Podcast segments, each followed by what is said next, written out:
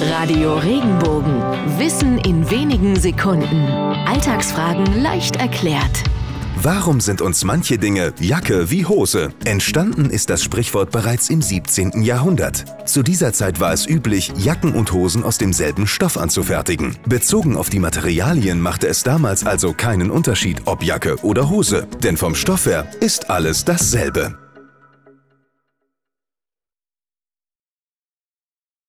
Wenn dir der Podcast gefallen hat, bewerte ihn bitte auf iTunes und schreib vielleicht einen Kommentar. Das hilft uns sichtbarer zu sein und den Podcast bekannter zu machen. Dankeschön.